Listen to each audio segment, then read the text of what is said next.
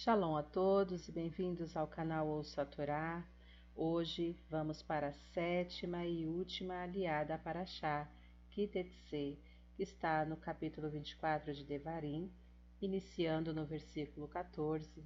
Vamos ler até o capítulo 25, versículo, versículo 19. Vamos abrahar? Baruch atah Adonai, Eloheinu melech haolam, Asher Barrabanu Mikol Ramin, Benatan Lanu et Torato, Baruch Atah Adonai, Noten Hatorá. Amém.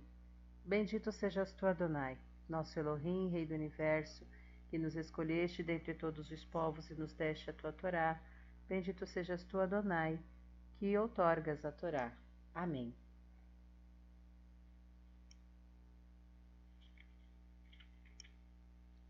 Não explorem o trabalhador contratado, pobre e necessitado, seja ele um de seus irmãos, seja estrangeiro que vive em sua terra, em sua cidade. Paguem-lhe o valor da diária antes do pôr do sol, pois ele é pobre e espera ser pago. De outro modo, ele clamará contra vocês a Adonai, e seu, e seu ato será considerado pecado. Os pais não são executados em lugar dos filhos, Tampouco os filhos serão executados em lugar dos pais, cada pessoa será executada pelo próprio pecado. Não privem o estrangeiro ou o órfão da justiça devida, e não recebam as roupas da viúva como garantia de um empréstimo.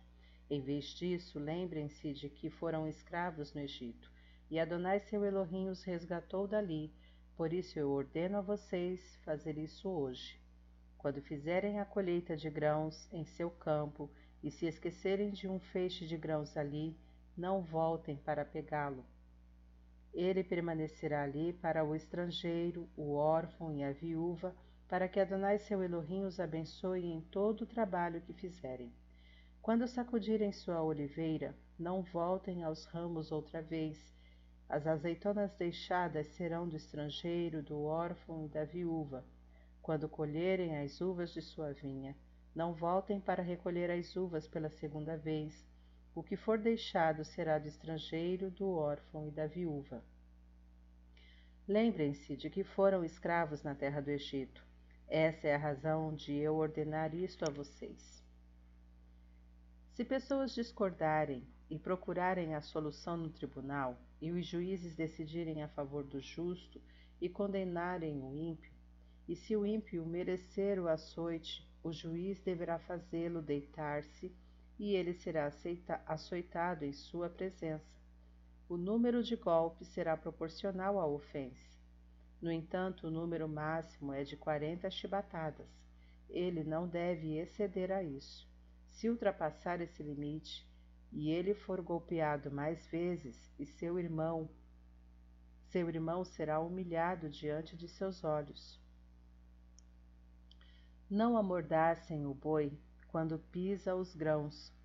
Se irmãos viverem juntos e um deles morrer sem filhos, a viúva não deve se casar com ninguém que não tenha laço de sangue com o morto.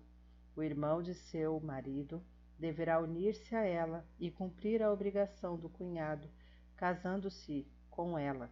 O primeiro filho que ela gerar dará sucessão ao nome do irmão morto para que seu nome não seja eliminado de Israel. Se o homem não quiser se casar com a viúva de seu irmão, a viúva de seu irmão deverá subir ao portão, aos líderes, e dizer: Meu cunhado se recusa a suscitar um nome em Israel para seu irmão. Ele não cumprirá a obrigação de irmão de um marido para comigo.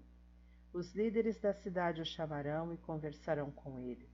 Se na presença deles ele continuar dizendo: Não quero me casar com ela, a viúva de seu irmão se aproximará dele na presença dos líderes, tirará a sandália de seu pé, cuspirá em seu rosto e dirá: Isto é o que se faz ao homem que se recusa a suscitar descendência a seu irmão. Desse momento em diante, sua família será reconhecida em Israel como a família do homem que teve a sandália retirada. Se homens estiverem lutando entre si, e a mulher de um deles for ajudar o marido a se livrar do atacante, agarrando as partes íntimas do atacante com a mão, corte-lhe, cortem-lhe a mão. Não demonstrem piedade. Não tenham em sua bolsa dois conjuntos de pesos, um pesado e outro leve. Não tenham em casa dois conjuntos de medidas, um grande e outro pequeno. Tenham pesos corretos e justos, e medidas corretas e justas, para prolongar seus dias na terra que Adonai seu Elohim dá a vocês, pois todo o que pratica estas coisas, quem negocia de forma desonesta, é detestável a Adonai seu Elohim. Lembrem-se do que Amaleque fez a vocês no caminho quando vocês saíam do Egito. Ele os encontrou no caminho, atacou quem estava na retaguarda, aqueles que estavam exaustos e dispersos, quando vocês estavam cansados e fadigados. Ele não temeu a Elohim. Portanto, quando Adonai seu Elohim der a vocês descanso de todos os inimigos à sua volta, na terra que Adonai seu Elohim dá a vocês por herança, para tomar posse, apaguem toda a memória de Amaleque de debaixo do céu. Não esqueçam. Vamos a Abraha, posterior. Baruhatá Adonai, Eloheinu Meler Haolam, Asher Natan Lanu Torah Temet, Virraeu Lanatá Betorreino, Baruhatá Adonai, Noten HaTorah. Amém. Bendito sejas tu, Adonai, nosso Elohim, Rei do Universo, que nos deste a Torá da verdade e com ela a vida eterna plantaste em nós. Bendito sejas tu, Adonai, que outorgas a Torá. Amém. Vamos aos comentários.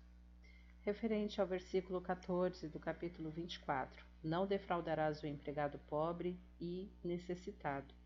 A humanidade tem lutado sempre por este princípio o da verdadeira justiça, o de não explorar um homem a outro homem, e estes grandes ideais estão condensados neste pequeno versículo, para que não clame contra ti ao Eterno. Isto não tem apenas um caráter social, mas sim altamente religioso, pois qualquer falta contra a lei moral e a justiça é um pecado religioso, e o esquecimento das eternas leis divinas com elas com elas se reconhecem os direitos dos carentes, pois todos são iguais na sociedade. Com relação ao versículo 3 do capítulo 25, 40 açoites lhe fará dar. Apesar de a Torá escrever o número de 40 açoitadas, o Talmud traduz a palavra ba, ba, é, bemispar em números, como o Sefar, limite dos 40, isto é, 39. Por isso era proibido exceder este número. O Malkut era executado na presença de três juízes. Um deles pronunciava as seguintes palavras durante a execução da pena: Se não guardares para cumprir todas as palavras desta lei, escritas neste livro para temeres este nome glorioso e temível, o Eterno teu Elohim, e fará o Eterno com que as tuas feridas e as feridas de tua descendência sejam diferentes das outras feridas grandes e fiéis e das doenças más e fiéis. Deuteronômio 28, 58 e 59. E guardareis as palavras desta aliança e as cumprireis, para que prospereis em tudo quanto fizerdes. Deuteronômio 29, 8. Finalmente pronunciava-se este versículo dos Salmos que contém treze palavras hebraicas. O Eterno é misericordioso, perdoa a iniquidade e não destrói, retém muitas vezes a sua cólera e não manifesta nunca toda a sua ira. Salmos 78, 38. Em cada treze golpes repetia-se esse versículo. Os primeiros treze golpes eram dados sobre o peito e os outros metade sobre uma costa e metade sobre a outra. E conden o condenado era examinado previamente se podia suportar os trinta e nove golpes do contrário, davam-lhe menos, segundo a sua condição física. Sobre o versículo 5: O irmão de seu marido estará com ela. A lei de Moisés impõe a um homem cujo irmão de pai houver morrido sem deixar filhos ou netos tomar a mulher do falecido, se ela não é estéril, a fim de dar um sucessor a este. Este ato chama-se em hebraico Ibum, levirato. O mandamento do levirato deverá ser cumprido pelo irmão maior, de preferência, e a mulher do falecido será considerada por ele como esposa em tudo e por tudo, após o casamento, conforme a lei. O irmão se, que se casar com a mulher do falecido toma posse da herança deste, e não é obrigado a dar ao menino que nascer do casamento o nome do falecido irmão, pois a razão principal deste mandamento era que a herança do falecido não saísse da família deste.